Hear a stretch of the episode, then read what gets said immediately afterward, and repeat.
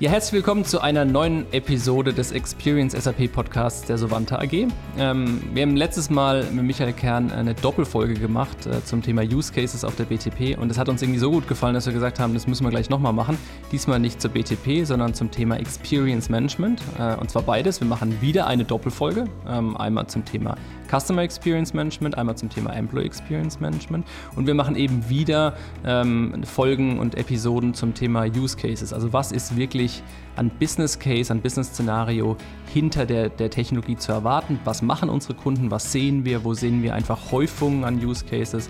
Äh, wie kann man gut einsteigen in solche Themen? Aber auch, wo geht die Reise hin? Also wir haben versucht, äh, relativ viel ähm, an, an, an, an Informationen rund um das Thema Use Cases im Experience Management hier mit reinzubringen. Was heißt wir? Ähm, ich bin froh, dass es mir gelungen ist, Dr. Andrew White, einen absoluten Experten in unserem Haus, äh, zu dem Thema äh, für den Podcast gewinnen zu können. Ähm, äh, Andrew verantwortet bei uns das Thema Data Science, aber in, eben auch in den Experience Management Bereich ganz stark die ja, die, die, die wissenschaftliche Unterstützung, aber auch die Implementierungsprojekte. Also er hat ja sehr, sehr breites Wissen rund um Kundenprojekte, aber auch rund um Methodiken, die ganzen Hintergründe. Also der perfekte Ansprechpartner ähm, und Gesprächspartner ähm, genau für die Runde. Ähm, Deswegen auch eine kleine Neuerung heute. Äh, wir haben den Podcast auf Englisch gemacht. Äh, Andrew spricht zwar eigentlich ausgezeichnet Deutsch, aber wir haben uns am Ende dann dazu entschlossen, doch äh, auf Englisch zu gehen. Ähm, das heißt mal eine kleine Neuerung heute. Ähm, ich denke, macht trotzdem Spaß ähm, und ja, jetzt erstmal viel Spaß beim Zuhören. So, Andrew, thanks for, for joining our podcast today and investing your time, your valuable time in, in, in talking, talking to me. Um, it's really a pleasure to have you here today. It's a pleasure to be here. Thanks, Christian. So we we had a um, I think a pretty interesting um, conversation with Michael the last time on BTP use cases, and we said, okay, this this this whole idea of yeah showing to the audience out there you can actually do with technologies and what our customers, what businesses have done using that technology, even from a, from a business perspective and a business case perspective, um, seems to be pretty interesting. So we said, okay, why should we only limit it that to BTP? There are other technologies and other tools around there, also in our portfolio, um, where we should continue this, the discussion. And the idea was, okay, let's continue with the experience management side, with the Qualtrics side, and who could be better fitted to talk to me about uh, yeah real use cases, real customer use cases uh, than you. So it's really really yeah cool that you you have the time today. Great. Yeah, no, I'm happy to be here. There's, it's been uh, quite the uh, quite the journey that we've been on in the last couple of months, um, months, years, um, when um, within experience management and gained certainly a lot of insight into what customers are um, are doing in this space. Yeah. Yeah. Yeah, so when, when, when we first started, I think it's pretty much the same uh, same same journey we went through as well to, to really identify okay what, what can you do with Qualtrics or what do customers do with Qualtrics. So we had to learn it. Now we have quite some some some experience here. But for me, still, um, if we talk about the, the CX side, and I think this is something we, we should should tackle today, is um, the first things that, that come into there's two things that come into my mind. I would like to to get your opinion on that. Is, is the first one is, is okay is this uh, the NPS CSS and CSAT all over the place. So that's what comes into my mind first of all when it comes to, to CX and service. Um, so the question number one. And the, the second one would really be around the whole topic of, of survey fatigue because well, I'm most likely not the ideal uh, customer of ours because I see that, and I don't know the reason behind it, but I see that um, I would say 90% of the, the service I get, I just ignore. And I, that, so that's just the starting point for me if it comes to CX. That's the two things I typically see besides our um, successful projects, but just maybe some, some words on that for you from your side. Yeah, sure. I mean, these are, these are hotly debated topics as to you know, whether companies uh, decide to lead with NPS or CSAT, and that's usually a conversation that we have um, right at the outset. What the key metrics are that we're going to, I guess, pin the project on. And, um, and there is a degree of overlap. I think that's what the consensus and, and our investigations have, um, have revealed here uh, between the two.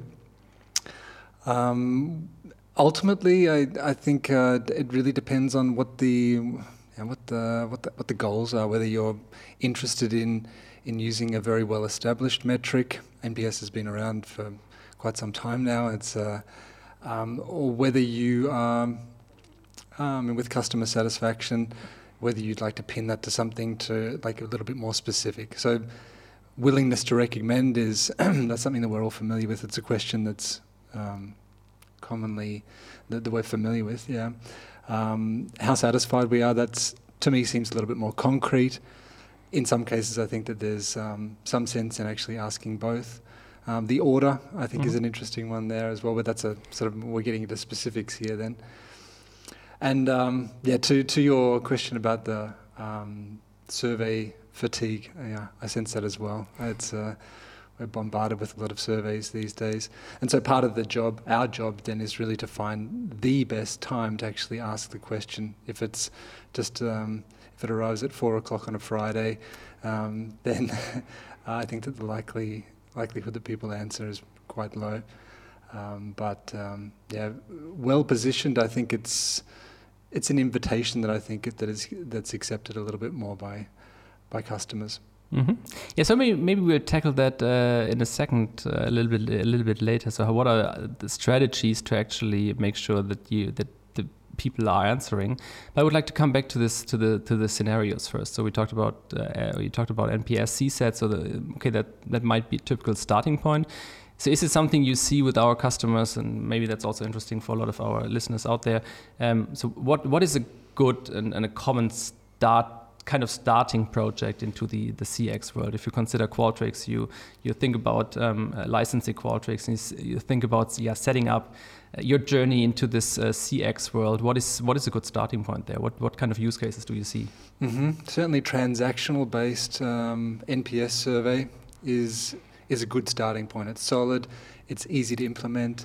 It's um, and you can if you pair this with an open text uh, question after the after the NPS question, you can get some very quick insights as to what you know what's driving this uh, willingness or uh, or a lack of willingness to recommend. Then, mm-hmm. so I think that that's a it is a good starting point. And then off the back of that, then you obviously you don't stop there. This is about triggering action. So then we can have conversations um, with customers and around what um, what they'd like to do with these results and and that opens um, other sorts of discussions about okay, how do you want to trigger this action and um, t- who are the recipients of these notifications or, or prompts then from say, Qualtrics, for example. Like um, it, it, opens up a lots of opportunities here. So yeah, that's they're, they're the kinds of um, I, I guess that's what these projects largely entail. Yeah, that's a good starting point. Okay, but I, I understand it's it's it's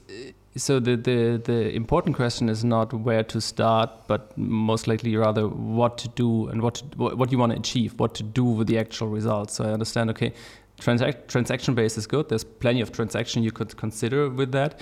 Um, but the, the the main topic and the main thing people should ask themselves is what what do I want to achieve with that, and how can I actually make use make use of the results? Yeah, I can make that more concrete. So after, so for example, if it's a if the company is delivering um, perhaps in like field service and they want some quick feedback about how that's gone, what that experience has been like, then we can talk about what the trigger is then and get this survey um, being delivered to people that have in, are in a good position then to evaluate that mm-hmm. experience. Mm-hmm. And and um, the feedback gets collected and after that, then we need to decide who the best person is then to to act on that. If there's been any short, if, if there are any shortcomings then associated with the service, then we need to decide to whom we need to route the the uh, the feedback. And uh, yeah, that's largely what it entails. It's uh, collecting collecting the info, prompting, um, collecting the, the responses and then and then acting on this. And there we need to consider who's going to do that acting, then who's who's taking action. Is this a, like an individual scenario for it? So from from it, it, it, a little bit dependent on the customer, or do you see any patterns there? How you can make sure that you actually get that to the right people in the right time, and you actually react on, yeah, yeah insights you received uh, via the via the surveys in a, in a, in a short amount of time? Mm. There are some, I guess, usual suspects that are involved here. So, um, the, the, field technician themselves, if in this example, then they would probably want to know how mm. how they were perceived. Um, that person's line manager and maybe some other people higher up the chain. Usually, then um, these results get aggregated, and then other individuals throughout the organization will eventually see what's um, or, yeah, we'll eventually see like what's what's going on and uh, and how these services are, are being perceived. But in terms of taking action, then it's usually the people that would, I mean, in this case, directly involved. So mm-hmm. if it were, for example, we're talking about placing orders, then it would be the person um, at the organisation that's responsible for, you know, maybe within purchasing or within sales, and that was involved in that uh, in that process. Uh, so and and then you also so the idea is also an, oftentimes to really react on the specific feedback. So you, you see something that actually happened and then you want to re react on the specific feedback or do you also is it also like the more generic approach where you say okay you see trends and there's some kind of sounding board looking at those those numbers and trying to adapt and, and, and change the strategy behind it a little bit i think i think it's both mm -hmm. um, yes you need to react to a if if it's um, something that's closely tied to this specific service that's gone wrong, then really it is um, you know needs to be tightly encapsulated in that. Um, that said, this may be um, there may be signs that this is a um, an issue that's you know uh, not just isolated, but it could be related to an internal process that needs to be optimized, and that's where it starts to get interesting. Then so. Mm-hmm um, maybe it's not that single case then that's going to trigger uh, an organizational wide change, but then over time, if the pattern emerges that there, there are issues with uh, placing orders or um, service, you know, in-field service, then um, these will become apparent, and mm-hmm. then someone will need to take action there as well. Okay.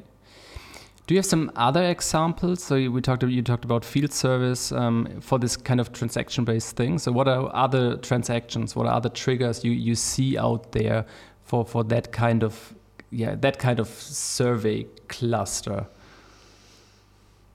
Mm, so transactionally based, it's very dependent on the organisation themselves and what what they're um, what they're offering. I mean, orders, um, you know perhaps warranty claims. This is also a, another one where there's usually a need mm-hmm. for you know um, implementing listening strategies. Then um, this really depends on the the customer journey, like mm-hmm. so all the touch points that a customer could have with an organization, and that will vary from business to business. Um, yeah, so but typically, yeah, this could be part of it. So there's sales um, touch points here. There's orders. There's field service. There's um, um, yeah, there's a, there's a whole host of things that like could could um, amount to meaningful touch points here. There's also like the you know the warranty and then support phases within projects that would also I think be worth checking in on. That's usually part of these kinds of discussions about what the best touch point is. Though then that's usually something that we explore in, in, in workshops because mm-hmm. we there are different efforts associated with implementing different listening strategies for different touch points mm-hmm. and so that's part of that uh, evaluation that we do usually up front so you're also helping to identify the real touch points, so really identifying or laying out the, the, the, customer journey, or is it something you expect from the customer to, to bring you and then you, you decide and, and, and consult a little bit, okay, what could be a good starting point? Some customers know instinctively what they what mm. they want to focus on to begin with, and then in other cases they um, they're asking themselves exactly that question: what the best starting point is, and then we would yeah, we, we would usually recommend having a having a simple workshop then to to um, explain then what the uh, what, what each of these cases then would mm-hmm. entail, and we can explore that together, and then we make a choice. Okay. Yeah. So if we uh, move ahead and say, okay, we have this transactional-based surveys and use cases. What other scenarios do you see? Is there other clusters in the in the CX world that are that, that we've already implemented or that you see in the um, uh, out there with our customers? Well, there's certainly like the the flip side of the transactional is the relationship-based survey. Then that's something that might get administered, say once a year, once or twice a year. Then that's uh, that's very common. Um, within the digital space, then, so like on website website-based feedback, then there's the the always-on feedback. So the mm-hmm. classic feedback button that you see there, so that serves as an opportunity for customers to provide feedback on really anything that they that they'd like. Um, then there's also the um, within that digital space as well. There's a, there's a whole host of um, I think interesting use cases around, say, product. Um, yeah, the experience with, with the product or the, the way the product's being presented. Mm-hmm. Um, it's very common as well, yeah. Is there something like uh, an order in which you would tackle that, or is this really dependent on the uh, on the customer? So is it like okay, I always like if, if I have this this path layout saying okay, I want to start in my CX journey. Um, let's start with a trans transactional based one. We do a customer journey mapping. Um, we identify the most valid touch point we start with that and then we see okay maybe now it's time to go into a relationship based one because that's typically the next step and maybe then it's more like ah okay we haven't touched tackled our website now it's time for the website. Is this something where you can say this makes sense or is it okay no a little bit more yeah dependent on the customer? I think it's dependent on the customer for the reason that um, that I usually like to understand like what the um, the readiness to actually implement change is. Usually, like these projects take place as uh, within the broader context of, you know, transforming organizations, which is uh, today like for many organizations that's that's the um, that's what they've got on their agendas. Um, especially given you know where we find ourselves in 2022, like after two year pandemic here. Mm-hmm um, there's major upheaval, and for that reason, I think that the, that's usually the question that I would ask first: is where are you? I mean, what are you sensing, and then where um, where are you able now to take action in a meaningful way in order to really push things forward to make a difference, right? Mm-hmm. Yeah, okay. and when when that's clear, then usually the use cases and the touch points become clear, and then we have a, a reasonable starting point. Then I think. Mm-hmm. So maybe coming back to, to really the spe specific use cases, because I guess it's always interesting to see, okay, now we, we, we know there's transaction based, we know there's this website stuff, we know there's a relationship ones. Um, maybe again some some more specific examples of what, what that could mean. So what kind of questions do you ask on a website? What kind of um, yeah, relationship building surveys do you see? What could be triggers there? Is it just something you do on an annual basis? Yeah, what is the groups you send that out? So maybe that could be inspirational for some some people to see. Okay, what others what others do here? Mm-hmm. So we very much like to anchor this around the experience. So, so when we start to to think about what questions make sense, it's I think it's largely an exercise in putting yourself in the shoes of the um, of the customer, customer themselves. So this requires a degree of empathy, and then um, you know where where um, where might there be friction. So, mm-hmm. and when you've got that clear, then you can explore topics like you know how easy was the uh, how easy was it for you to do what you were trying to do. Mm-hmm. Okay, we want to also clarify what it is that you're trying to do. Um, and once we've gotten past, you know, this, then usually the next the next point is to to explore things like you know the satisfaction around the different you know touch points. So if we're talking about something specific like like ordering, it could be this um, the satisfaction with this first contact that you've mm-hmm. had with somebody at the organisation. What was that like? We often say you know that first impressions matter, and but really, what were they like? What was mm-hmm. your impression of them? And then following that through, then it's um, you know there's there's all different sorts of communication that goes into you know interacting with customers, and so really on a uh, on that level, then what are you?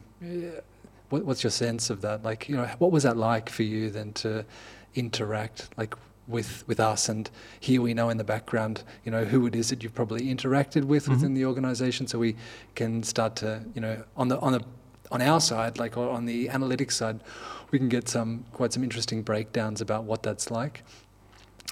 Beyond communication, then I'd say that there are, um, yeah, there are. Um, there's the topic about how how things have made you feel, right? Like so, um, not only your satisfaction with the whole host of things that go into this interaction, but the um, but but really how what sort of what's your feeling at the end of it? Like so, you've come out of this. Have you have you had some uh, unexpected surprises, you know, mm-hmm. both positive and negative. Um, and then you can pick up those things. And then I think once you tap into the emotions, and that's, um, I think you're usually on the right track then Mhm. because you can. I mean, emotions. Are, I think we all know they're very powerful and that they drive like a lot of decision making. So this is um, this is something that we often encourage. Do you see a difference in the in the um, answering or in the response rate um, between like this transac- transactional based ones and the relationship based ones? Because I could imagine that the relationship ones are a little bit longer, and maybe you Mhm. need more time, and you need to invest a little bit more time, and you need to know who you're answering to a little bit better compared to a transactional one where you say, okay, you really know the transaction, and you just want to know feedback about this specific piece. Whereas a transaction, tra- uh, a relationship-based ones, I could imagine for our for our company, really sending out uh, this yearly surveys of how how did the partnership evolve with customers and uh, how satisfied were you, and that's uh, most likely a little bit longer surveys. Is there a, a difference? Can you uh, see or recognize something like that? I I think that the transactional uh, surveys have a slightly better um, response rate. Okay. Yeah. Um, but that said, I think if you've got a, um, it depends what sample you're sending it to. If Mhm. they're the, uh, um, especially um, like key customers, and you've got very good contacts, and you've got you know a good r- relationship with specific customers, and you and you send them your relationship survey on a on an annual basis, then usually the response rates can be quite high there as well. So this is, um, I mean, this is a this is a big topic, and and really for us then like the um, I think there's two aspects to this. It's um, it's obviously increasing the response rate, getting a high response rate, so that we have a representative voice of the customer, and then in the second instance, um, I think it's about getting honest signals. So Mhm. really not asking the you know the the standard questions if. I mean, sometimes the standard questions are quite okay, but really we want to ask the most relevant questions. Uh, and so there, I think, you know, it's important that as a platform like uh, like Qualtrics with all the, the logic that you can uh, build into survey flows, that you don't ask unnecessary questions, but you know, really tailor the Mhm. the survey taking experience as much as possible. Yeah. Okay, but so this is really a, a major aspect of the project. Projects where you say, okay, you, you need to identify um, uh, approaches and strategies to really increase the, the response rate. I guess that's that's really one of the, the major things you also need to talk to with the customers during the the actual design phases of the of the programs. That's right, and we don't have all the answers there. This is something that where we can certainly make suggestions, but um, our customers know their customers, and so they're in the best position, I, I, in a good position, to um, to to um, to think, yeah, really about what the what the best approach is there.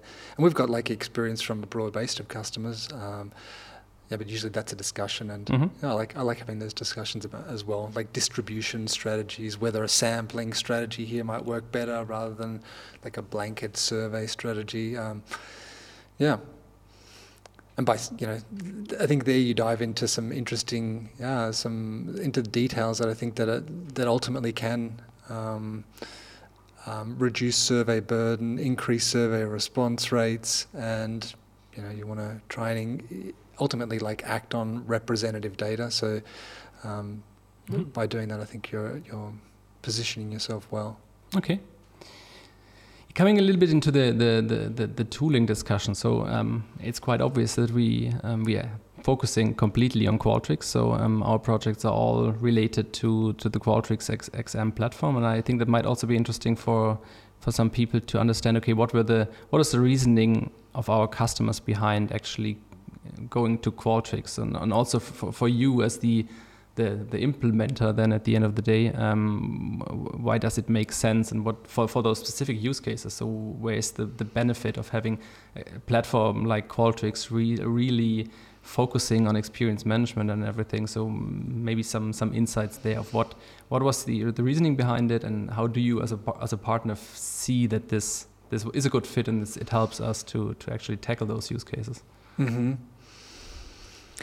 I think ultimately it has a lot to do with an alignment of philosophies. Um, so Qualtrics very quick to realize that this is not just about a survey platform. This is not just about a set of questions you're asking, but this is about truly listening and acting. Um, so I think, and the focus there really is on acting. It's like they call it a system of action, which I think is a good, good term for it.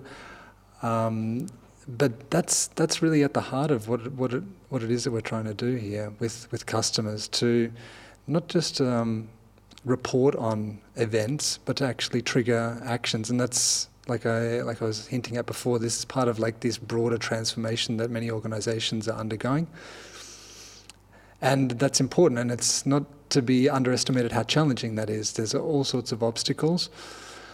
Um, and so you don't want to have a platform then that creates more obstacles. And so mm. that's the second part of the answer is that it's an incredibly flexible platform. There's uh, very few limitations. I think that they've um, got lots of experience working um, with large and medium and small sized companies. And um, yeah, I think it was a it was a fairly easy choice for us to to um, see that that was a that was good fit. Yeah.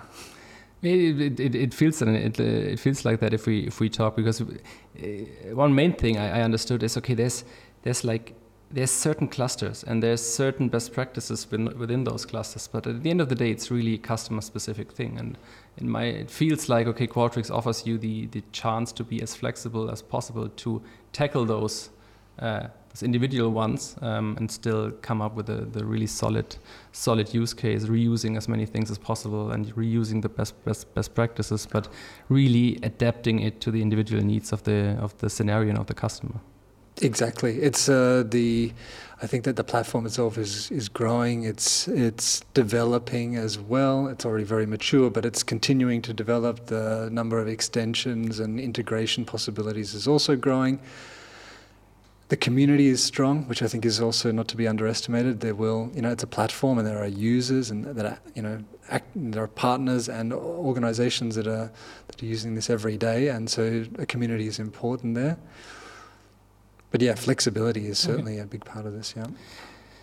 Maybe coming slowly to uh, to the end of the podcast of this episode of the podcast, but you just mentioned the um, the development. So the platform is developing. Um, it's it's adding new features. It's adding new stuff. But I would assume that also the whole CX experience management side is is, is developing. Um, we've talked a lot about yeah current use cases and use cases we see at the um, at the customers we have. Maybe a quick outlook on, on, on, on what you see on the horizon? What are the new topics? In which direction is CX evolving? What could be new use cases? And um, yeah, how does it affect our work as well? Mm-hmm. Okay, yeah, that's a big question. Easy one for the for the end, right? yeah, yeah. Um, so the outlook here. Um, I think it's an incredibly exciting time. Uh, let me just start by saying that uh, there's there's a lot going on, um, and I think that the so certainly there'll be developments. Obviously, with the tooling, the tooling will get better. It'll become easier to use. The you know the integrations will become easier to. There'll be an increasing number of standard integrations that make setup, I think, increasingly um, more straightforward. Um, but in terms of sort of um, the transformation work then that's going on with organisations, I think that I think that this, you know, the, the, the bringing together these uh, the experience data with the operational data, that's clearly a part of the mm-hmm. Qualtrics um, messaging here and uh, and the philosophy, and I think that that's a, that's a good one. that's still posing many challenges for I think organisations to actually do that in a you know, um, in a smooth way, you know, with various CRM systems at play and and and um, getting all the data in the right shape and form and quality. Um, so I think that that's the, there's challenges there, but I think that the big opportunity, putting all the, the technical stuff to the side, is is in actually driving driving action and and ultimately then anticipating action. So if you mm-hmm. think about a customer, like you know, on his or her journey, um, customer journey, then I, I think a move away from reactive, sort of this mm-hmm. has happened, so we're now going to do this, but to a more predictive uh, approach, I think is um, is where I see this heading. So what that means, I think, is. Um, um, ultimately, this the, the XM space then gets closer to to data science. Mm-hmm. We there's so much data that's being generated, and um, Qualtrics is a powerful platform, but it's also generating lots of data, and I see that there's a great opportunity to, to make use of it as well as all the, you know, the other information that doesn't make its way to Qualtrics in order to actually preempt um, mm-hmm. what a customer wants at any particular point, and to, to almost preempt some undesirable um, um, experiences that a customer might have with uh, with an organisation, and then ultimately to to align the processes uh, in a more timely method uh, manner, like within the company. Exciting, yeah. So um, I, I was just. Uh, um, last week on an on a Qualtrics event, we also talked about XM Discover, so the the, the Clarabridge one. So we just see that there's there's this social listening, there's this um, more and more data getting collected, and it's it's I guess like you said, it's it's, it's getting on the one hand side more more complicated for, for people to get still get the overview on all the all the data.